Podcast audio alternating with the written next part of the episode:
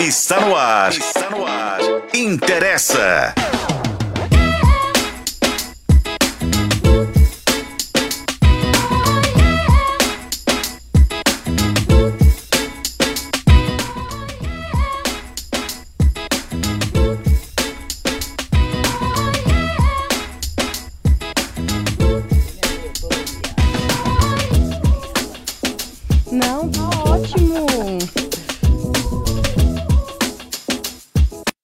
Estão chegando com os principais assuntos que interessam para você. Está no ar. Está no ar. Interessa. Yeah! Está no ar o Interessa. Olá, Brasil! Eu sou Tati Lagoa e você acompanha o podcast Interessa.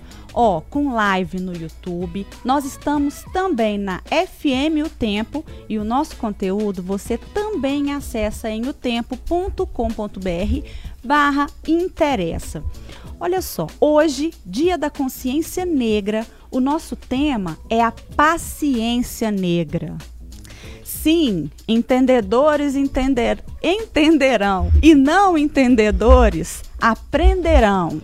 E para falar sobre isso, nós recebemos aqui a Michela Galvão, que tem um currículo, gente, vou ler para vocês aqui, ó. Ela é empreendedora social, palestrante, fundadora do projeto Impacto Coletivo, que é o primeiro hub de letramento racial de BH. Seja muito bem-vinda, Michela. Poxa vida, obrigado pessoal, boa tarde aí, todo mundo, bom dia, boa noite, né? Não sei. Pô, tô muito feliz de estar aqui, muito obrigado pelo convite, né? Participar desse bate-papo. E num dia tão importante quanto hoje, né? O dia da consciência negra, bem você falou, paciência negra, né? E a gente poder contribuir de alguma forma, né? Colocar um pouco de pimenta aí nessa conversa, né? Obrigado aí pelo convite. Nossa, gente, esse assunto aqui hoje nós vamos aprender demais, né? Porque Oi, letramento é o que precisamos. Eu divido a bancada também aqui, gente, com o Renato Lombardi. Bem-vindo, Renato. Muito obrigado, Tati. Obrigado pelo convite. É muito importante a gente estar aqui hoje para falar sobre essa paciência. Paciência. E ela também aqui, a Milena Giovana, chegando aqui pela primeira vez no nosso podcast. Bem-vinda, querida. Boa tarde, Tati. Boa tarde, Michela. Boa tarde, Renato. Boa tarde aos ouvintes do Interessa. Estou muito honrada de dividir essa bancada com vocês. E como nosso tema já disse, né? Paciência negra. Já vim até aqui, ó. A caráter. A gata está exausta, exausta de tanto explicar. Exausta É uma de sempre repetir definição. os mesmos assuntos, exatamente. Da próxima vez eu falar assim, ó, leia a minha camisa. É isso! Pro ano que vem a gente já faz a camiseta, né? É, é uma Paciência ótima nessa, ideia. Estamos exaustos. É uma ótima ideia. Será que tem? A gente pode até procurar Olha, saber. já saiu um business aqui, hein? Aqui, ó, ó. Agora, olha só. Bora lá para a explicação do tema do dia, para colocar todo mundo aqui na mesma página? Recentemente, o carnavalesco da Portela, Antônio Gonzaga, teve que ouvir a seguinte fala: abre aspas. Você é negro?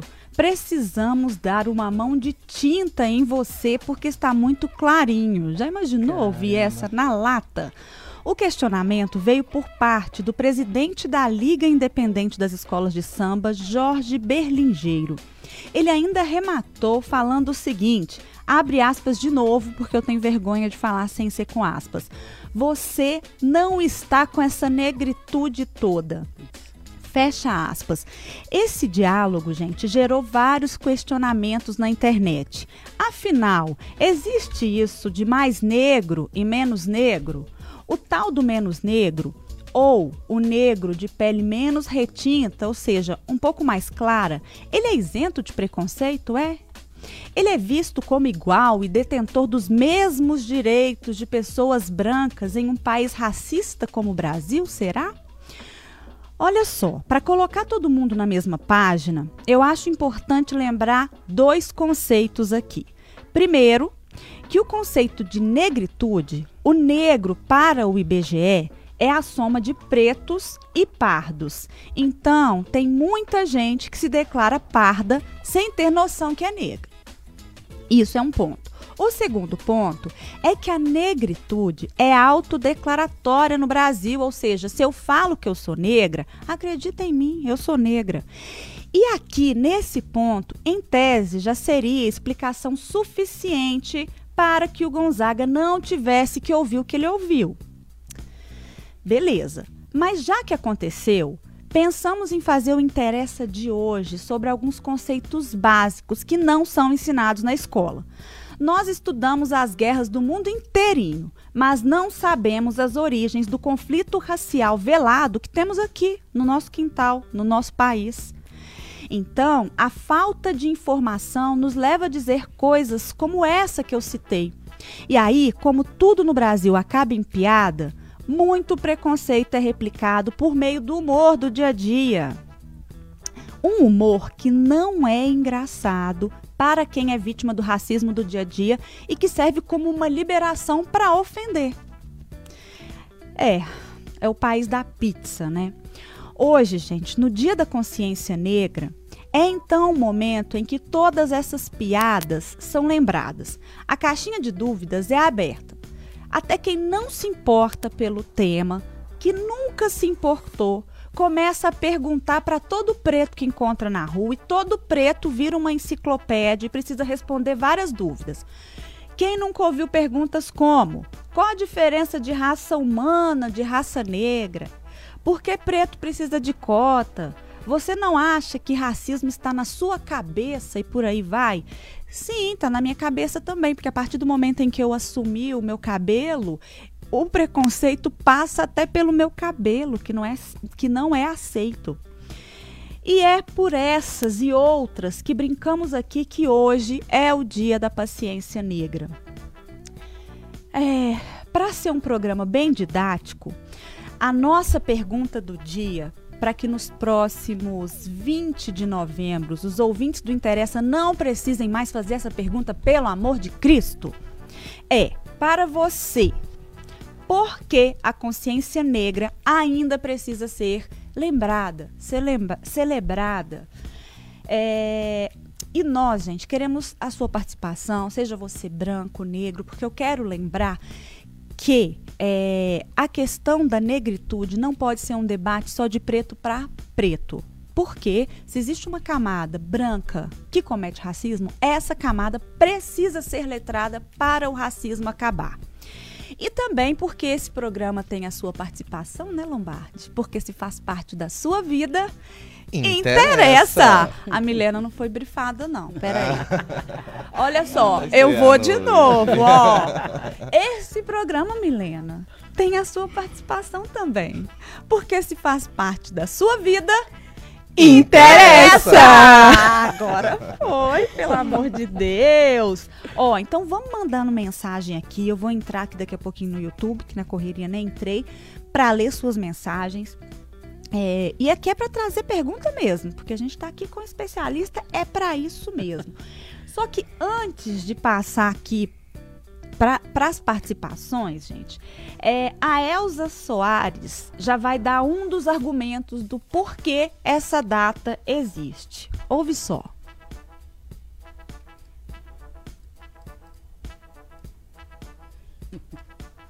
A Elza Soares está tocando aí para vocês? Porque para mim aqui não tocou, não. As baratas do mercado é a carne dele. Que isso, Elza? Você quase me deixa na mão aqui, uai. É sobre isso. Então, quer dizer, a minha resposta eu deixei aí a musa falar, né? Que é o quê? Nós precisamos desse dia porque a carne mais barata do mercado ainda é a carne negra, infelizmente. Agora, Lombardi, para você, por que precisamos lembrar dessa data? Além dessa resposta emblemática né, da Gelza Soares, que acho que é um ícone né, da nossa música, não só pela voz, pelo timbre, mas pelo que ela expressava na música dela como mulher e mulher negra essa é uma data de conscientização mesmo para as pessoas entenderem que nós não somos mais escravos. É uma história de escravidão construída com muito sofrimento aqui no nosso país, é, com o apagamento dos nossos antepassados negros, que a gente não tem. Se parar a pensar, nós somos negros, eu acredito que a maioria não sabe de onde são os seus antepassados, não tem a sua história. Apagaram, né? Apagada. Sim. E ao fato do racismo ainda ser muito presente na nossa sociedade e muitas pessoas acharem que nós, por sermos negros, não podemos estar em determinados lugares e sermos taxados sempre como pessoas que vão estar para servir o próximo. Isso é uma situação muito delicada que eu acho que estamos em final de 2023 e a gente tem que lembrar as pessoas que nós somos negros, mas temos jeito de estar em vários lugares onde a gente quiser estar. A gente não precisa pedir permissão para o próximo. Não quer dizer que é, porque eu sou negro, minha família é praticamente toda negra. O meu tataravô, que era italiano, por isso meu sobrenome é italiano, mas ele se casou com uma escrava. Eu sei a origem do meu, meu tataravô, mas eu não sei da minha tataravô. Olha só. Isso é uma coisa que eu estava pesquisando. E, e hoje eu vejo que eu já passei por situações recentes, até estava comentando com a Tati aqui fora, que eu sou casado com um homem branco e recentemente eu fui a uma loja de materiais de construção comprar tinta para pintar a nossa casa. É uma loja que ela é toda azul.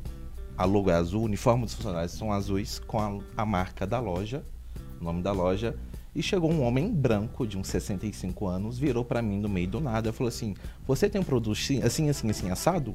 Eu olhei para a cara dele e comecei a contar até 10. Essa é tão típica, né? Aconteceu comigo semana passada. Direcionado para mim, o meu marido branco do meu lado, a gente conversando sobre a tinta. E eu tava com uma camisa vermelha. eu contei até 10. Aí eu falei assim: eu não trabalho na loja, mas você pode perguntar no quiosque ali que tinham três funcionários brancos com uniforme azul com a logo da loja. A pessoa praticamente me atropelou e foi até os atendentes. Mas a sensação que eu tive é porque eu ser um negro que estava naquele ambiente, eu seria a pessoa que poderia dar, poderia estar ali para servi-lo. Outra pessoa não poderia estar. Aí vieram alguns questionamentos algumas pessoas, até vejo sempre nas redes sociais, ah, mas é porque é uma pessoa mais idosa, não teria acesso à informação. Falei assim, gente, tem acesso à informação tem acesso à informação, sim. É, porque entra a parada da, que você falou, né, do racismo que está tão entranhado na estrutura que as pessoas é, não se questionam mais é, se o que ela tem feito, né, se aquilo que ela aprendeu, ela não, não pensa assim, eu preciso desconstruir essa imagem, porque está em tudo, está na mídia, né, a grande mídia né, ajuda né, a, a, a divulgar né? A gente, enquanto pessoa preta, sempre em espaços de servir. Né? Então, isso já está ali, ali. Não interessa a idade. Né? Hoje em dia, a gente justificar a pessoa idosa porque ela é idosa, hoje ela tá, tem acesso às informações. A gente tem um celular gente, com, né? um computador na palma é. da mão. Então, então a gente é, tá, é, 24 horas sendo bombardeado né, por, essa, por esse racismo que está na estrutura e chega no dia de hoje, né?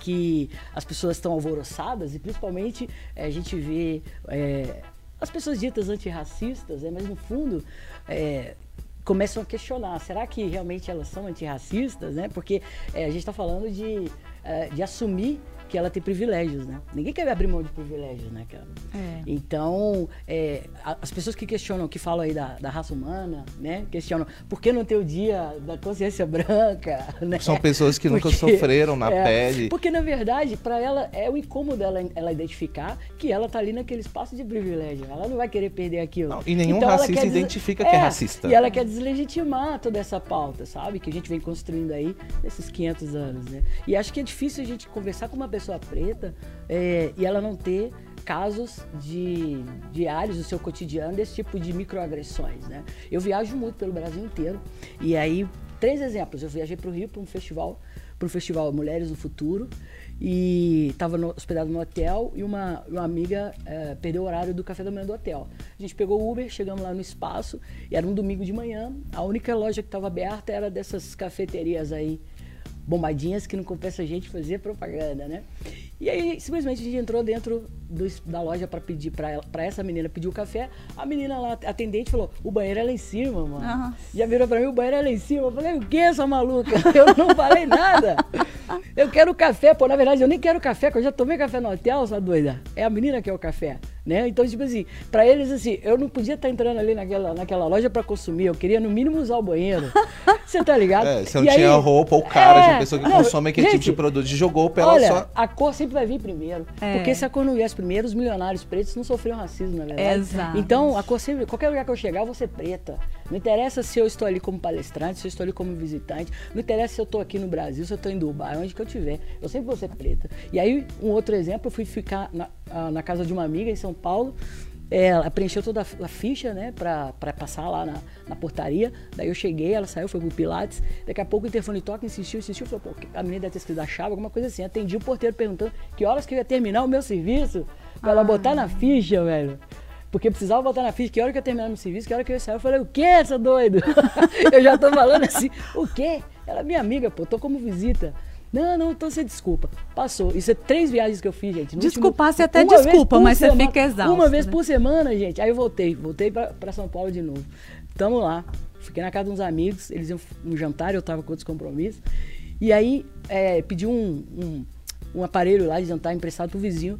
Esse instante que esse vizinho chegou, eu estava ali pela sala brincando com o neném ali, né, dos meus amigos e tudo, foi suficiente para no dia que eu tava indo embora, ele entrar no elevador, eu de mala, eu de aqueles negocinhos de pescoço, eu toda assim, a, vi- a viajante, a viajante, né, eu estava indo pegar meu voo, e aí ele pergunta, largando o serviço agora? Nossa Eu Senhora. falei, vocês estão me quebrando, senhor. Pelo amor, três viagens. E na sequência, eu falei, eu vou ter que começar a fazer um diário. Vou fazer um diário. As microagressões, os microracismos que eu sou Que vão acontecer no dia a dia. Né? E ser aí depois nós somos taxados como mimizentos. E aí, velho, né? quando você vira e fala assim, vai, né, seu maluco, por que- o que, que te fez pensar que eu tô largando serviço agora? Sabe? Aí você vira preta ranzinza, preta Raivosa. Raivosa, explosiva, é, e você reativa. é explosiva, você é, reativa, você é, é poucas ideias, que você é ignorante. E aí eu falo, a gente já tá sem paciência, a gente já tá exausto né, dessas coisas no nosso dia a dia, porque a gente fala, fala, fala, fala todo santo dia, mas as pessoas não entendem, ou não querem entender, ou se fazem de, de, de lesados. É, né? não querem E- entender. E, chega o dia como hoje, você vê a rede social, todo mundo ali pagando de desconstruído, mas no seu dia a É, dia. de intelectual, chega, né? Assim, chega no dia a dia, vê uma pessoa parada num estacionamento, vai lá pedir informação. Ela, não, ela nem se questiona, fala assim, será que aquela pessoa trabalha aqui ou não?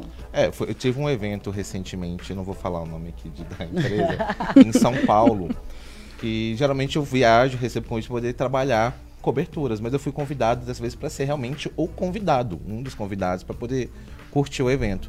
Chegou uma senhora convidada da elite paulistana, virou para mim e falou assim: Você pode trazer um copo d'água para mim? Eu falei assim: Eu não trabalho aqui, querida. Porra, pagou Eu de... até poderia, Ela, mas ai, quero desculpa, não." mas eu não desculpo mais porque realmente me cansa isso. Assim, Porque eu não tava, eu tava com uma roupa pra poder curtir, eu não tava.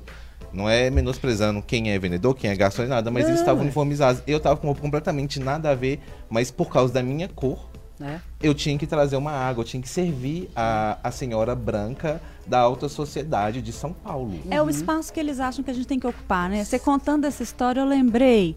É, teve uma vez que eu saí daqui do jornal, tava assim, trabalhei o dia inteiro, fui direto pro aeroporto, mas eu tava normal, assim, com a roupa que eu venho ao jornal normal. Cheguei, sentei, cheguei um pouco mais cedo, pedi um café. Na hora que eu pedi um café, no aeroporto aqui, a menina virou pra mim e falou assim: Você quer o- cardápio? Eu falei: Não, eu quero só um cafezinho, um pão de queijo. Aí ela falou comigo assim: O pão de queijo custa X reais. Tipo, Aí eu pensei, poxa Beleza. vida, será que ela acha que eu posso comprar um pão de queijo? aí, aí eu virei pra ela e falei, caro pra cacete, né? Se puder me É dar um super- desconto, é eu agradeço. é super faturado, mas eu acho que eu tenho 68 Ah, É, reais. pra poder parar, pra comprar, na verdade, dois se eu quiser. Nessa tá fome, nessa fome que eu tô, se não rolar desconto, eu como assim mesmo. Levei na boa. Aí chegou um outro rapaz, branco, com a mãe dele. Aí ele falou: Eu quero um pão de queijo, um café, um croação, um café. Eu fiquei observando, ela não ofereceu o cardápio pra ele, porque cabia no bolso dele, na cabeça dele, né? É, porque ela olhou pra cara e falou assim: não, essa pessoa tem condição. É isso. Agora, Milena, eu quero ouvir você. Para você, que é super jovenzinha, né? e é uma. E quando eu falo super jovenzinha, eu quero trazer esse recorte da idade, por quê? Porque é de uma geração que se conhece mais, que já chega mais empoderada Porque nós somos de uma geração que a gente é, teve que lutar para se entender preto. Você não é tão preto. Aí você tem cor de preto, cabelo de preto, traço de preto, mas você não é preto. É, Agora você né, não, assim. sentido, é, né? você já nasceu numa época. Eu, eu tenho muito orgulho da, da sua geração, que é uma geração mais empoderada. Conta pra gente como que você vê essa questão da consciência negra, né? É, para você, por que, que é importante essa data? Porque ainda tem muita coisa para conquistar. Muita coisa para conquistar. Embora eu seja novinha ainda, né? É, tenho 25 anos. A gente, a minha geração ainda pegou algumas situações ali um pouco complicadas que eu estava refletindo é, ho- hoje mais cedo, né? Assim, de na escola mesmo, das microagressões que a gente sofria na escola, de você sempre ser excluída, por exemplo. Com muita análise, né? Depois de um tempo, quando você cresce, você percebe qual o papel que você performava né, na escola, no ensino médio, principalmente, que é muito violento para muitas pessoas. Eu sinto que agora deu uma melhorada, mas no ensino médio, principalmente, então você sempre performava um papel. Você não era tida como a mais bonita. Não. Isso daí, Tá. jamais, Ah. assim. E aí você acaba performando isso mesmo. Ah, não sou tida como a mais bonita? Tranquilo. Eu ia pra escola tranquila, fazia um rabo de cavalo, cavalo tranquilo, não me estressava. Já e tenho que passar 3 quilos de maquiagem pra poder ir pra escola às 5 horas da manhã. Pelo amor de Deus, minha van passava às 5 e meia, gente. Eu só levantava e do jeito que eu tava, eu entrava dentro dela. Mas eu percebo que eu performava o papel da engraçadinha. A piadista, a coleguinha de todo mundo, porque essa é a maneira que você encontra pra você estar nesse espaço e você se sentir um pouco acolhida não é a palavra, mas aceita. Então, por mais que a minha geração ela já venha eu literalmente peguei ele junto com as meninas a partir dos meus 15 anos, a época da transição capilar, das tranças, que as tranças estouraram muito no Brasil, assim, hoje todo mundo faz trança, graças a Deus, porque a gente tem trancistas maravilhosas pelo Brasil Graças todo. a Deus, e há muito trabalho. É. muito trabalho. Exatamente. Muita pancada. né? Mas era muito difícil, assim, porque no- quando eu fui fazer a transição capilar, especialmente, as pessoas falavam comigo assim: você tem certeza? Mas eu tive a sorte de, na minha escola, todo mundo tá passando pelo mesmo processo junto. Então foi uma menina que Então começou a transição sozinha, né? capilar, a foi a esticar o seu outra. cabelo? Oh, É, ali. eu comecei a alisar com 8 anos de idade. É, eu Mas isso comecei era uma aos vontade 11. Sua ou a família? Minha, minha, porque eu via as minhas coleguinhas que não pareciam comigo, que tinham o cabelo esticado. E aí você falava que, ah, eu quero parecer com elas, porque ela é, é sempre o olhar externo pra você. E esse olhar externo pra você, ele acontece de uma maneira que são as microagressões mesmo. Uma pessoa ela não precisa virar pra você e falar: "Ai, que menina feia". Não, não é isso. Ela vai olhar pra sua colega e vai falar: "É tão lindinha. O cabelo tá tão arrumadinho. Essa roupa fica tão bonita em você". Então uma criança, ela começa a olhar pra isso e ela começa a querer, eu, eu quero receber elogio também. Por que, que a minha amiga tá sendo elogiada e eu não? Então, foi uma escolha minha. É, a minha mãe, na verdade, ela não queria, porque ela achava que pra minha idade eu tava muito nova. Mas é, uma antiga cunhada minha, que al- que alisava o cabelo, fez pra mim. E eu fui até os meus 16 anos de idade, quando eu já tava muito cansada. E também foi quando eu comecei a entender que, olha, eu sou negra, que coisa. Porque a gente, no fundo, sabe que a gente é negra. Nossa. Mas todo pelo dia. menos eu sinto que a gente. Eu fiz de tudo pra negar. Eu fiz de tudo pra negar. Eu acho Entendeu? que isso é um problema que a gente vive, né? Falando, a gente mesmo, nosso, os negros mesmo, dessa questão da aceitação de ter um momento de negação mesmo para poder se inserir. Para tentar fazer parte de alguma forma de um grupo que olha pra gente ainda com olhar de exclusão. A gente ainda passa muito por isso. Por isso que eu acho que o Dia da Consciência a gente tem que ter esse dia, celebrar e lutar para que esse dia continue acontecendo. Por mim, seria, já seria feriado nacional há muito tempo, porque a, maior- a população brasileira majoritariamente é negra. É, e a gente tem que entender quem que nós somos, entender as nossas origens, entender. Eu lembro muito no BBB 21, quando teve a polêmica lá envolvendo Camila de Lucas, o cantor Rodolfo e a, o, o João, o João, que é aqui do TED de Minas Gerais, que ele falando que a crítica em relação ao cabelo do João, que o João falando, até falando que o cabelo negro, o cabelo crespo, é re- realmente uma coroa. O Babu também falou isso no BBB. É uma coroa. E tem uma fala muito icônica da Camila de Lucas nesse debate que ela fala: Nós estamos exaustos de ter que explicar isso todos os dias pra vocês. Que ela falou isso aos prantos. E aquilo eu me identifiquei muito com a Camila naquele momento, porque era o meu sentimento também de ter que ficar explicando pras pessoas, gente. Cansei, não dá. Não dá pra gente ficar falando isso pra vocês. Ai, porque você tem que paciência me ensinar. Não. Já tem acesso Agora- a muita coisa. Olha só, eu queria trazer para Michelle aqui. é, acho que você consegue embrulhar isso bem para presente, já que você está ali naquele. É, já que você está nessa lógica de letramento, então acaba que isso te traz uma certa paciência, né? E para explicar algumas coisas. Mais ou menos. É, mais ou menos, mas eu queria que você entrasse na questão assim. Eu acho que a principal dúvida das pessoas aqui no Brasil é a questão da negritude em si. As pessoas têm dificuldade de se entender como negros, porque sabemos que o Brasil é igual, às vezes a gente ouve assim: "Ah, porque lá na África os negros são negros mais escuros". Sim, aqui nós fomos, os nossos antepassados foram estuprados, somos somos é, frutos de um estupro coletivo e que gerou essa miscigenação e esse Exatamente. colorismo aqui, né? Diferentes tons de negritude. Mas eu queria que você trouxesse de forma didática, assim, quem é o negro? Para aquela pessoa que está nos acompanhando, que fica na dúvida assim, não, eu sou cor de janta, eu sou moreninho. Eu pra sou ele pardo, eu não sou conseguir se negro. identificar, porque eu acho que isso é uma dúvida genuína da população brasileira. A gente não sabe quem a gente é. É, a gente, é isso, você falou, nós passamos por um processo muito violento, né? Isso gerou essa miscigenação. E além disso, é, foi se criado uma, uma falácia, né? uma ilusão de uma democracia racial. Né? Para que a gente, é, quando, é, enquanto se questionasse, a gente é, se sentisse é, é, um pouco é, sem graça. Por que eu tô questionando isso? É, eu tenho que ficar mais, vou ficar mais na minha. Todo mundo aqui é ficar- legal, É, né? eu não vou ficar aqui o tempo inteiro apurrinhando esses brancos aí com esse papo. Eu vou ficar aqui fazendo o meu, né? E a gente percebe que os brancos, eles não têm dúvida que eles são brancos.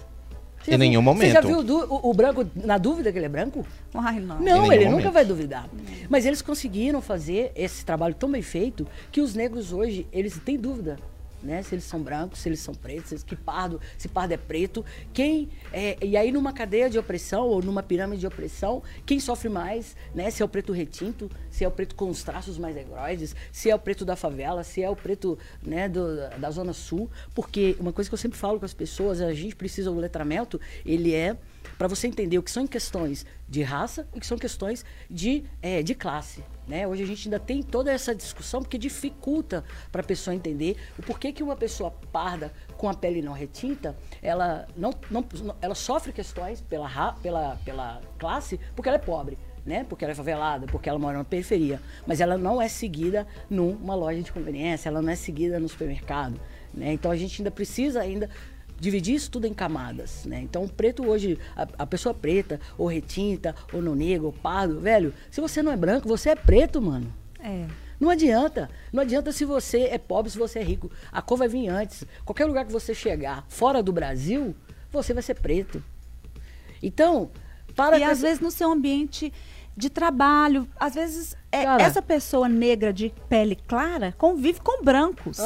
E aí tem isso, porque assim, quando a gente consegue, quando a gente vai acessando outras camadas, né, de, de outros ambientes, a gente vai percebendo que o número de preto vai sumindo, né? É. E Eu venho da, olha, imagina, eu venho da tecnologia, né? Eu moro, eu sou nascida e criada na comunidade da Vila dos Marmiteiros, que fica ali na divisão Padre Sá Coração Carlos, próximo à PUC, e ali tem uma unidade do Senai.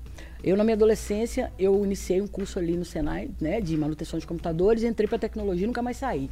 Então, você imagina a faculdade, só tinha eu de preto, nos ambientes, nas convenções, nos espaços, só tinha eu de preto. Você fala de que você tinha que ser a mais engraçada. Eu sempre tive que ser a melhor, né? Então, sempre, a gente tem sempre que estudar mais, a gente tem que sempre ser melhor, e o tempo inteiro tendo o nosso conhecimento questionado. Sim. O, mesmo, o tempo inteiro tendo o nosso conhecimento questionado. Eu posso ter um milhão de, de, de certificados, de extensões, no final das contas, você tem que provar 와. Que realmente você é muito boa naquilo que você faz. o seu né? certificado vale mais que o sorriso do branco. Muito mais. É. Então você- você está sempre perdendo lugares e vagas por brancos medianos, brancos medíocres. Que não são questionados, que não são pela questionados. capacidade são deles, brancos pela formação. medianos, são brancos medíocres e você perdendo seus espaços e você ganhando menos e você tendo que ter três, quatro eh, cargas de trabalho, carga horárias ali e trabalhos, né? Eu, eu, venho- eu, eu falo que eu tive sorte que a minha família veio de uma família de empreendedores, né? Meu pai, minha mãe, aquela, eles, de- eles decidiram, minha mãe, já, aquela, enfim, daquela escassez de pedir esmola, de morar na rua, todo aquele processo, eles se juntaram e falaram, "A minha- as minhas filhas não vão ter subemprego, as minhas filhas vão empreender né? E aí foi cada um dar seus pulos. Então o meu ambiente me, me favoreceu muito o empreendedorismo. Não que isso facilitasse, mas dá um diferencial. Então eu sempre preferi ali ter meus próprios negócios e desde os 15 anos de idade eu sempre eu falo que eu comecei tarde de onde eu de onde eu venho. Eu comecei a trabalhar tarde com 15 anos, porque com 15 anos minhas amigas já estavam em casa de família, né? Já estava ali fazendo essas coisas, cuidando de criança. E eu consegui eh, segurar um pouquinho e trabalhar e ter me- meu próprio negócio, minha primeira agência de, de, de, de marketing, já fiz de tudo, você imaginar, dentro da tecnologia. Só Então, fazendo uma aspas, você falou que começou tarde, mas talvez. E também um ponto que você também estudou. Talvez muitos dos seus amigos não tivessem tido Não, essa não, oportunidade, exatamente. possibilidade. Exato. E aí eu entendo que, por exemplo, quando meu pai fazia aquelas catiras, meu pai ficava trocando aqui, trocando ali, trocava serviço e um dia, ele sempre também muito visionário, ele recebeu um computador 486, e aqui eu já estou entregando a idade. e ele recebeu um computador 486. E daí ele chegou com esse computador e falou assim: Olha, recebi aqui de serviço, vê o que, que você dá para você fazer com isso aí. Eu falei: Pô, vou fazer dinheiro. e eu recebi esse 486, e a partir desse momento que a tecnologia entrou na minha vida, esse 486 eu já percebi lá que assim, eu tô com um diferencial. Eu tenho um diferencial agora competitivo, porque eu não vi aquilo nas, nas, nas- nos ambientes dali da vila, né? E os poucos que eu vi, eu era casa das galera assim, porque como eu estava na divisa do bairro, que é um pouco mais classe média, né? Que é o coração carístico, e aí eu, eu conseguia transitar, né? Eu, eu estudava bem no meio ali, então, enfim. E aí eu consegui ver que eu tinha esse diferencial. E aí eu peguei a tecnologia e fiz ela mudar a minha realidade. Tanto que hoje eu falo com as pessoas, principalmente mulheres negras, né, e não negras periféricas, que a tecnologia ela tem esse potencial de fazer a gente acessar espaços, acessar recursos que talvez numa outra área, a tecnologia tem tudo, tá aqui, tem qualquer área, qualquer mercado. Então você imagina você é, dentro da sua especialidade, você é, aprende uma nova tecnologia e você vai conseguir ter esse diferencial. Então foi a tecnologia, através da tecnologia que eu pude hoje, né, enfim, realizar tudo que eu, que eu realizo e empreender. Eu decidi empreender para ter, porque eu tenho esse propósito. Falar com as pessoas, cara, a gente é preto. Aliás, mesmo que nem todo preto é favelado, nem todo favelado é preto, né? Tem todas essas questões. É, somos mais da metade da É, população. Não dá pra mas ser todo mundo todo igual. mundo favelado. Existe Tem- diversidade tem- na exatamente, negritude, tem- né? Tem preto rico, né? Então, assim, mas a gente. tenta- Multiplique, Senhor. É, multiplique. vamos chegar lá, vamos chegar, estamos caminhando na, na graça do- dos Oxalá. E aí, o que que acontece? Eu falo, gente, é, esquece essa parada de duvidar e de ficar entre nós questionando as nossas dores. A dor é de quem sente. Eu não posso questionar uma pessoa quando ela diz pra mim que ela se sentiu ofendida quando eh, foi questionada a cor. Ela foi questionada a negritude dela. E da mesma forma eu tenho que acolher o irmão ou a irmã que ainda não passou por essa descoberta. Cada um tem seu processo, né? Eu levei 44 anos para conseguir colocar um dread. Eu sempre quis colocar dread. E eu sempre pensava, o que, que o povo vai falar? Se eu já sofro tanto. Eu já, olha, gente, se eu contar aqui as, as aleatórias que eu tomo no aeroporto a minha vida inteira. e eu já Dá um assim, programa "Cê só de imagina, aeroporto, né?" Você imagina, cê, vou fazer um programa de aleatória, eu vou mostrar, eu vou contar uns 20 casos. Parece que depois que você toma a primeira, você anda pra uma lista que acabou a sua vida. Então, eu pensava, pô, meu cabelo já é anelado, eu, eu já tomo aleatório, eu de dread, eu vou tomar, eles vão me jogar no chão e pisar no meu pescoço, né? Então, sempre com esse medo. E aí eu falei, quer saber, velho, eu quero ficar de dread pretona, porque eu já tô sofrendo mesmo, eu já tô tomando porrada a vida inteira, agora eu não vou abrir mão de fazer essas paradas que eu tô afim de fazer, da minha identidade e de reconectar com a minha ancestralidade, de reconectar, né, com as, as minhas religiões ali, de matriz africana, porque isso tudo foi tirado da gente. Né? A nossa, o nosso direito ao culto à nossa religião, aprender a, a nossa língua, jogaram a gente aqui. Né, E e foi falou, criminalizado, Foi criminalizado, né? marginalizado, demonizado. Jogaram a gente aqui, começaram a chamar a gente, nossos ancestrais aqui, chamando eles de analfabetos. Então, o, que, a linguagem, a língua que eles, que eles falavam, urubá, o que for, foi apagado. Né? Então, você imagina o, o, o- o tamanho né, do estrago e que agora a gente precisa, com a nova geração que está chegando, resgatar tudo isso, a ancestralidade, a religiosidade, né? Entender que você sim é uma pessoa preta. Se você, você não é branco, você é preto.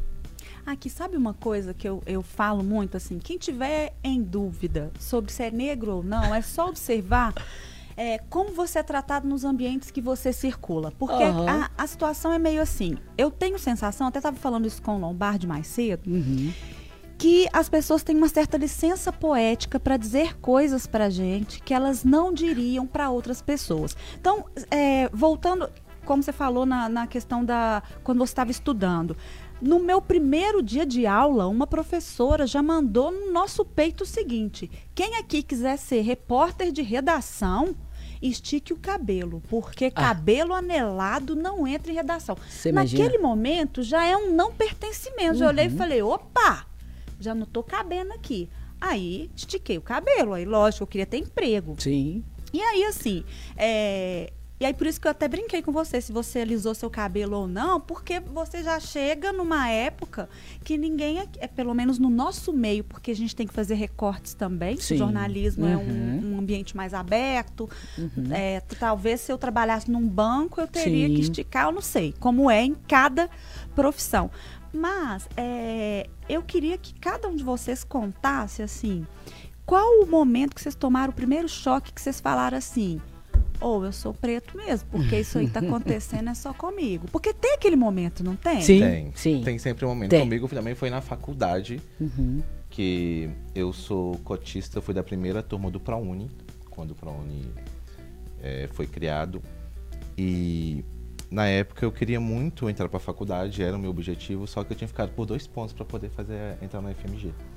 Quando surgiu o ProUni, eu tinha todos preenchi os pré-requisitos e entrei.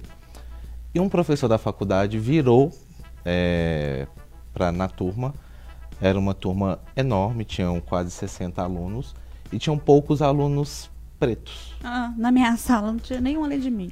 Mas os pretos que estavam lá também eram todos cotistas. Que entraram por causa do ProUni, que estavam ali porque tinham a possibilidade de tentar mudar o caminho futuro deles, né? E eu era essas pessoas. E esse professor virou e falou na turma que era o primeiro ano que teriam os alunos do ProUni, que o rendimento da faculdade ia cair muito Puxa vida. que eram pessoas de periferia e, enfim, desceu a lenha nos alunos cotistas no sistema. a galera. É, tudo. que é questão de, de vandalismo, marginal, enfim. Que Foi uma coisa, uma postura muito feia, assim, que aquele momento eu fiquei assim, o que que eu tô fazendo aqui? E pra ironia dele, quem terminou o curso foram os cotistas. quem está trabalhando hoje são os cotistas, porque as pessoas que até então, os brancos que ele via como promessa de seguir no jornalismo, foram abandonando os o curso ao no decorrer. Olha só. Não, e gente, os dados são muito claros nesse sentido, né? Os cotistas da UFMG são os que têm as maiores notas. E isso não é à toa, gente. É, é, primeiro que não entra, igual teve gente que falou, ai, tá colocando semi-analfabeto. Gente, um semi-analfabeto não consegue passar. Na Não. prova. Existe uma. prova. Né? Existe uma linha de corte. né, Existe de todo-. É. Eu acho que a galera que fala isso nunca pegou uma prova do Enem e abriu pra ver o que, que perguntam lá, é né? essa parada, velho, de deslegitimar o, o esforço e o sucesso da pessoa preta. Eu sou né? de periferia com muito orgulho, gente. Nunca neguei a minha origem. É, sou de periferia, sou de família pobre. Hoje melhorei muito a minha condição de vida com o meu trabalho, porque o estudo me proporcionou isso. Mas foi na faculdade que eu tive aquele primeiro choque. Eu falei assim, gente, é um preconceito contra. é, ele não falou claramente as pessoas negras, as pessoas pretas, mas os cotistas, a maioria, eram pessoas pretas. Que não poder, os pais não teriam condição de poder pagar aquela faculdade para o filho poder estudar. Era o meu caso, meus pais não teriam como pagar. Mas naquele momento eu falei assim, gente, não. Aí, para ironia para ele, foi isso mesmo. Foram os melhores alunos dele. Inclusive, um dos alunos ganhou como menção honrosa no dia da formatura como aluno. Não sei como é que fala, aluno exemplar. hein? Esqueci como é que era o título. E todos nós estamos trabalhando hoje, exercendo a profissão que nós estudamos durante quatro anos. É sobre. É sobre, É sobre isso. E isso, acho que de uma certa forma, se ele tiver. a- Tem muito tempo que eu não tenho notícia desse professor, não sei onde que tá. se tá vivo, enfim, não tem notícia. Mas eu acho que se ele lembrar ainda da gente, ver no, o nosso nome em algum lugar, ele deve, talvez ele nem lembre da fala dele. Mas foi uma fala que me marcou. E eu sei que outras pessoas também ficaram marcadas com essa fala. Ele poderia ter levado várias pessoas a desistir, Inclusive, inclusive. inclusive. né? Uhum. Deve ter conseguido ao longo da Então, carreira é. dele, Sim. né? E você, meu bem, Milena? Foi na, no ensino médio mesmo, assim. Eu acho que esse processo de resgatar o meu cabelo foi muito importante para mim poder olhar e falar, olha, eu sou negra, porque eu acho que no fundo a gente sempre sabe, só que a gente nega. Porque quando você assume essa negritude para você, vem uma carga de coisas com isso que você não quer ter que lidar. E uma carga de coisas que eu falo é que parece que cai uma, uma venda que estava nos seus olhos e você começa a perceber as coisas que você não percebia antes. Então, assim, se você não percebia a quantidade de pessoas que são, que a gente fala que estão o famoso pulão, né? Da polícia, muitas vezes qual que é a cor dessas pessoas? Ou você começa a perceber que o segurança, que na hora que você entrou ali na loja, ele te olhou meio assim, ele Tá te esticou o né? pescoço. Ele não tá só, sei lá, fazendo um alongamento. não, ele tá vendo pra onde que você vai, em qual corredor que você vai entrar. Se você tá abrindo sua bolsa, hoje eu até compartilhei um meme engraçado sobre isso, que é isso, né? Eu, toda vez que eu vou entrar dentro de uma loja, independente qual for a loja, pode ser uma loja do meu bairro, que as pessoas já me conhecem. Se eu tô com uma sacola, eu amarro a sacola na frente da câmera, assim. Estou amarrando a sacola, a sacola está amarrada. Mano, é- Jamais mexa na bolsa dentro da, da- dos espaços. Então, assim, é, f- veio com muita dor esse processo de me entender negra, mas também veio com muita é, potência, porque eu sou de uma geração mais nova, então passei pelo processo de transição com outras meninas e já, já- a gente já estava naquele momento de resgatar essa negritude mesmo, de resgatar essa potência que vem com você ser uma pessoa negra, das coisas grandes que, que os nossos antepassados construíram, das coisas grandes que os nossos contemporâneos constroem também. Então, foi na escola quando eu comecei a deixar o meu cabelo é, passar pela transição e as pessoas começaram a falar que eu tava diferente. E aí as pessoas falavam, ah, seu cabelo é cacheado. Eu, sim, meu cabelo é cacheado. ah, você é preta? Não. Sou. Ficou preta agora. Porque antes eu negava, eu falava, será? Não, não sou preta não, olha aqui, ó, debaixo da, da minha pulseirinha que eu uso assim, ó, tem um, um fiozinho de sol, do lugar que o sol não pega. É só aqui branca, é né? branco, É. não, sou moreninha, pelo amor de Deus. Só que eu fui começando a perceber que eu tava falando, sim, sou negra, porque as referências que estavam chegando pra mim de outras meninas que estavam passando pela transição, de outras mulheres que estavam se entendendo como mulheres negras, me fizeram é, ter orgulho de falar, não, sou preta sim. É isso. Perfeito. E você, Michela? Porque Cara, foi antes é. desse processo de rolar essa transição, esse orgulho. É, eu também já alisei o tal, cabelo, né? tá, gente? Eu alisava o cabelo. mundo, é um Usava processo. Chanelzinho, nananã. É a primeira violência que a gente passa, É, né? e aí É. o que que acontece? É, no meu caso, eu estudei escola pública e na minha época não tinha toda essa questão das bolsas, das cotas, não tinha nada. Ou você estudava numa universidade federal ou você estudava numa universidade paga. Então eu fui estudar numa universidade de tecnologia lá no Ato da Raja. Então assim, voltando, a, a- a escola onde eu estudei, ela tinha muito mistura de ex-alunos de escolas particulares, então eu frequentava muito coração carístico, Savassi, eu sempre, eu brinco que eu era preta patrícia, tá ligado? Eu sempre andava com as pates, com os boy ali, e, e, e- e- enfim, era normal, eu não tinha amigas- pretas. Hoje eu entendo o que que isso significa, mas naquela época era o que acontecia. E aí, eu também sempre tive minha grana, sempre fiz meu, fazia meus, meus pulos ali também. Eu fui entender que eu, que eu era preta fazendo um passeio, indo para uma balada com esses amigos. Eu- e aí, assim, eu comecei do movimento social, mas eu comecei pelo movimento LGBT. Então, comecei a organizar a parada. Eu fiz parte eh, da diretoria do Celo MG, que organiza a parada aqui de Minas, né? E aí, eu comecei a organizar a caminhada das lésbicas. E eu comecei pela, por ali, né? Eu entendia que eu primeiro eu era sapatão, depois a cor não tinha nada a ver eu ser favelada. Só que não. E aí, eu comecei no movimento social. E eu não falava, não tinha essa questão de, de pauta racial na nossa conversa, não tinha isso. E aí, ne- nessa balada, que foi a galera toda, foi o bonde todo LGBTQIAPN, mais aquela loucura, lá no alto também da Raja, porque era perto lá da universidade. E o que acontece? É, na entrada dessa balada tinha uma filinha. E eles foram separando. A galera que entrar, a galera que não entrar. Foi separando. No final ficou assim umas 10, 15 pessoas, eu no meio. E os brancos tudo entrou, meus amigos, minhas amigas que brancas todas entraram. E eu não entrei, eles falaram que a casa estava lotada. Sendo que você estava junto. E eu estava junto, eles me separaram do bolo.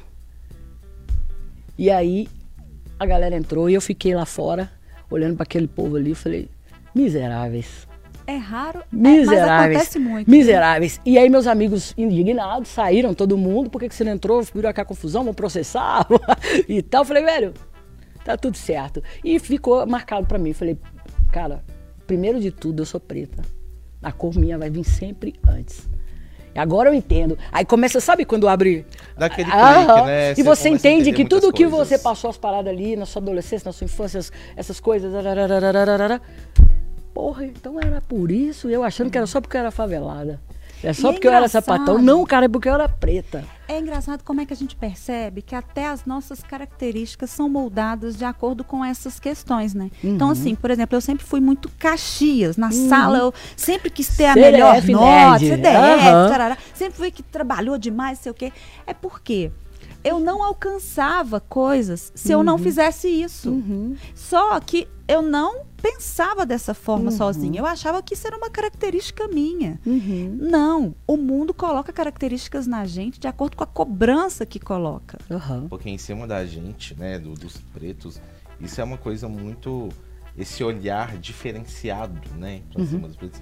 É uma coisa que fere, machuca e e deixa a gente exausto. Exatamente. Exato. Completamente exausto. Eu tô exausto. Coisas, que, acho que é difícil ter uma pessoa. Né? Eu falo que o Brasil é uma máquina de moer gente preta. Yeah. É. O Brasil é uma máquina de moer gente preta e a gente está exausto. A hora que a gente começar a usar né, toda a nossa, nossa falta de paciência e aí começar a entender que a gente precisa estar ali nos espaços de decisão, nos espaços de poder, né? Você pega aí uma lei que é a lei de, de, de, de criminalização do, do, do, racismo, ela tem 12 anos que está aí, é uma lei, e ninguém nunca foi preso. Imagina uma lei que todo dia tem alguém infringindo essa lei, mas ninguém vai preso.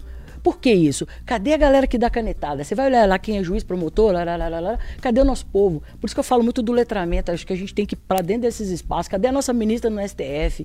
Né? Cadê é, é, é, é, o nosso pessoal decidindo o que acontece? Essa representatividade, mesmo. já que a gente é a maioria da população. Isso né? é uma coisa muito importante que você fala, que eu trabalho muito com televisão, escrevo muito sobre televisão, e teve uma novela recentemente, Vai na Fé, que pra mim é um fenômeno de novela que eu Bombou. gostei muito por um motivo muito importante. Além de ter a maioria do, do elenco negro, uhum ela retratava a situação do povo negro porque era escrita por pessoas negras. Uhum. Inclusive, Tinha eu tenho amiga. Negros. Isso, eu tenho uma amiga que era da equipe da, da produção, ela, sabe, empoderada, e eles fizeram um núcleo para exatamente para essa novela e, e para não ser aquela coisa estereotipada, né, né, né. e eles pegaram a realidade. E é aquela coisa, nada que... sobre nós sem é, nós. Né? Exatamente. E é por isso que tem que ter representatividade em todos os lugares. Sim, claro. Tem que ter médicos negros, dentistas uhum. negros, advogados negros, uhum. juízes psicólogos negros. Psicólogos porque negros. Estamos muito, importante. Aham, exato. Né? Psicólogos, né? São Exatamente. pessoas que consigam, uhum. que possam entender de fato a nossa realidade Sim. e não ter, já chegar com uma visão estereotipada de um, do que nós não somos. Exato. Né? Uhum. Do famoso mimimi, que igual eu falo, que eu, eu odeio essa palavra. assim, toda vez que uma pessoa fala comigo, eu me contorço assim. ah, eu já acabo Porque realmente é, é, aquela a dor que o outro não sente, né? Exatamente.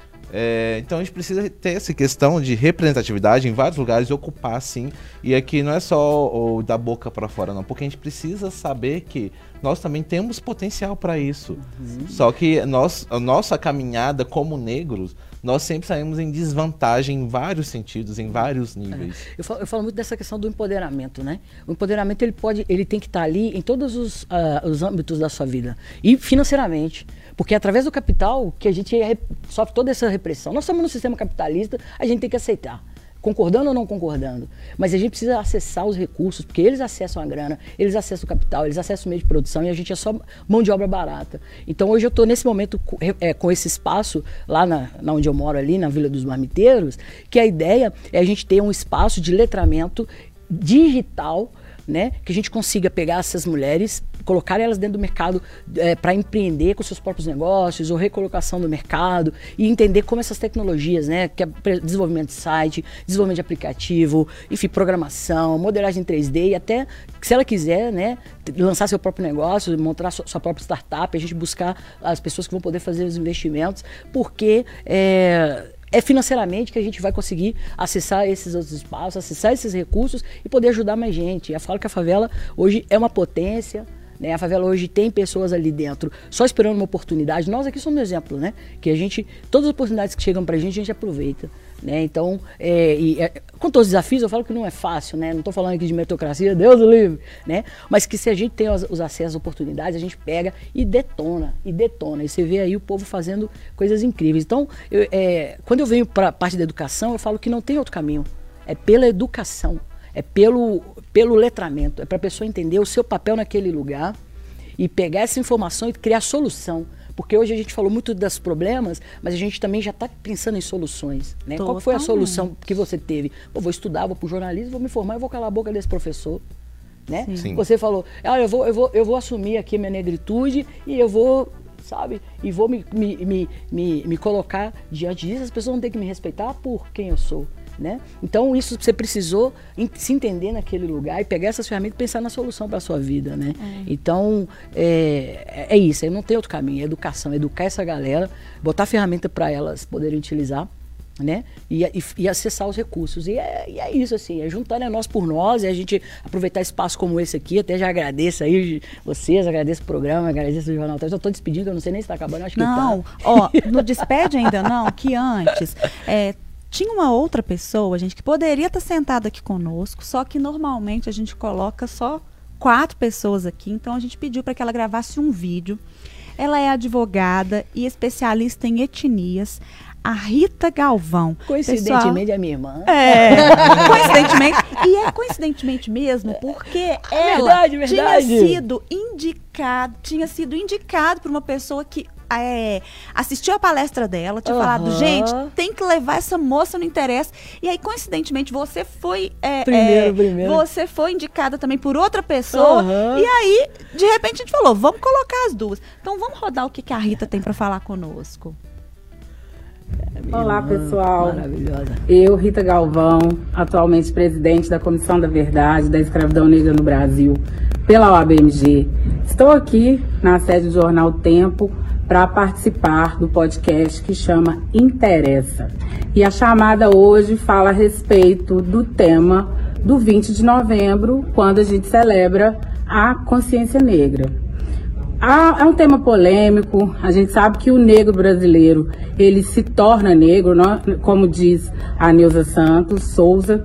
E esse tornar-se negro, esse enegrecimento, ele é diário. Sobretudo nós que estamos né, colhendo ainda esse papel de ascensão que os nossos ancestrais plantaram pra gente, agora a gente tem buscado ocupar esses espaços, né? Então, para quem tá aí nesse corre, sabe o que que é ser negro no Brasil.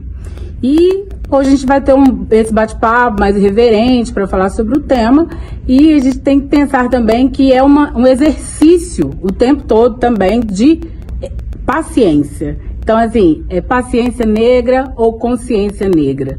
Fica essa reflexão. A gente precisa, sim, estudar, ascender, nos colocar nesses lugares né, de poder e conseguir, sobretudo, trazer para a juventude, para as nossas crianças, adolescentes pretas, essa sensação, essa sensação de potência, de poder, de ocupar espaços, de que a gente é, é, nossa semelhança, nossa imagem, nossos traços, nosso cabelo, nosso jeito de se portar, ele é ancestral, tem uma carga riquíssima cultural e a gente tem que conectar as nossas crianças, nossos adolescentes, a juventude preta através das nossas potências, né? Então a gente está aqui no jornal falando de um assunto tão rico, tão importante, ele é o reflexo de que o negro brasileiro ele não precisa estar só ocupando a página eh, do jornal, a página policial, a capa né, do jornal. A gente também pode estar, estar no jornal, ocupando, escrevendo,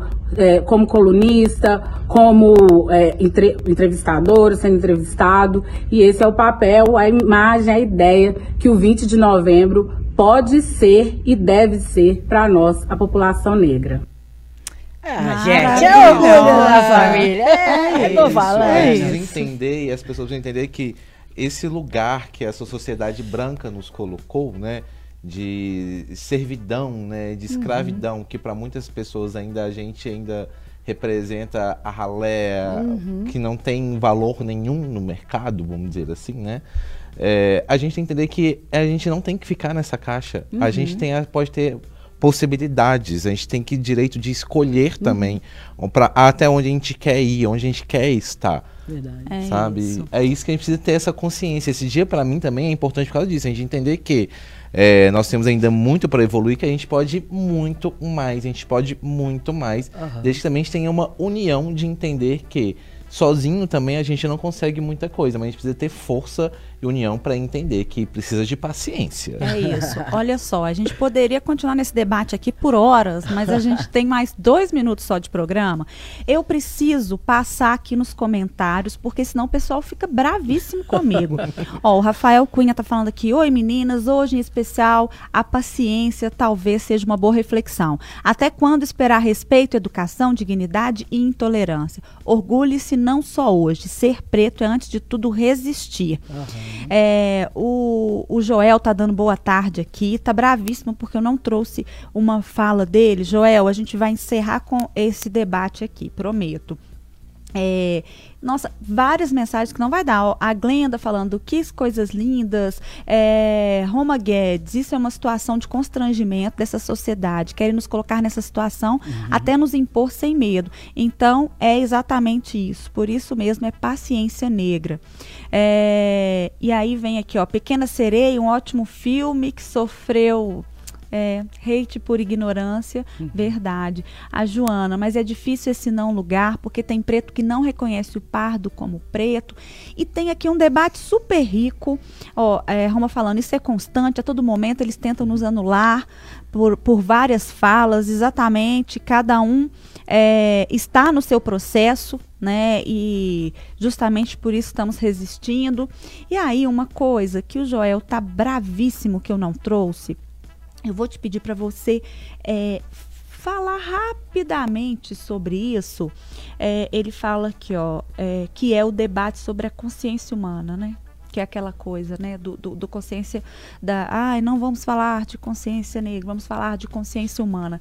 Eu preciso que você faça um raciocínio em segundos, assim. Por que, que não é essa lógica da consciência humana? Porque a gente está falando de opressão, cara. A gente está falando do grupo de minoria que é oprimido, é desumanizado. Então, como vai ser consciência humana se a própria, essas outras pessoas não têm, desumanizam a gente? Então a gente não faz parte, na cabeça do racista, a gente não faz parte dessa humanidade. A gente é desumanizado. Então não existe isso consciência humana, meu. Não tem como, velho. Como que eu vou falar de consciência humana se eu tô 24 horas sendo desumanizado na minha, na minha existência, com tudo que vem me atravessando aí no meu dia a dia? Vamos parar com isso, galera. Porra. É isso aí. E o Joel, só para fazer uma pontuação, ele tá se colocando contrário a essa fala, tá? Mas ele tá assim, pelo amor de Deus, não leu minha mensagem? Joel, era isso. Eu queria te agradecer imensamente Pô, é, por, pela sua agradeço. participação, assim, foi sensacional. Eu queria que você voltasse mais vezes. Doutora Rita Galvão, traga ela. também. Ela é especialista em criança e adolescente, ela Aí- direito da família. Não, agora vocês entraram aí na, na, na nossa lista de fontes recorrentes e vocês vão ver sempre. Porque a gente é preto o ano inteiro. É. Nós estamos aqui para colaborar o ano inteiro, né? Então eu agradeço sim. Desculpe aí se a gente empolga, porque é um tema que a gente vive, né? O dia a dia. E o objetivo é sempre é, colaborar de alguma forma com o nosso conhecimento, nossa vivência. Estamos aqui à disposição. Obrigado, obrigado, Milena. Obrigado. Maravilhosa, gente. E eu queria agradecer você também, Lombardi, que vem aqui abrilhantar tão raramente esse podcast, né? Volta mais. Volto, aguardo convites. É só chamar que eu venho. Maravilha. Olha Mas aí. eu agradeço a oportunidade de falar para esse assunto, sim, que é muito importante para mim também. É, assim como para muita gente e para a sociedade, que precisa ser realmente debatido diariamente. Milena, que estreia maravilhosa. Mas você volta mais, não volta? Volto, podem me convidar. Eu fiquei bastante feliz de estar na bancada hoje, de poder aprender um pouco mais com você. É muito bom. Essas trocas, elas engrandecem a gente. Então, muito obrigada pela oportunidade, né, de estar aqui tendo um pouquinho dessa aula junto com os meus companheiros de trabalho e também com a nossa especialista. Obrigado. Maravilhosa. E assim, gente, espero que no próximo 20 de novembro a gente não tenha que responder de novo porque que a consciência negra é tão importante, pelo menos para quem acompanhou esse podcast.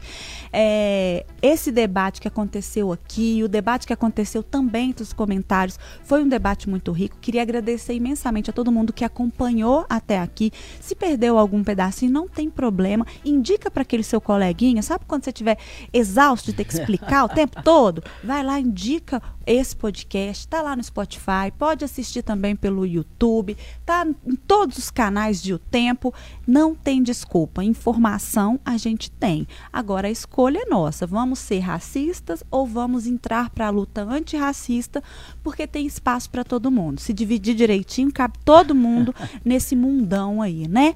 É, muito obrigada e amanhã tem mais. Tchau, galera. Tchau!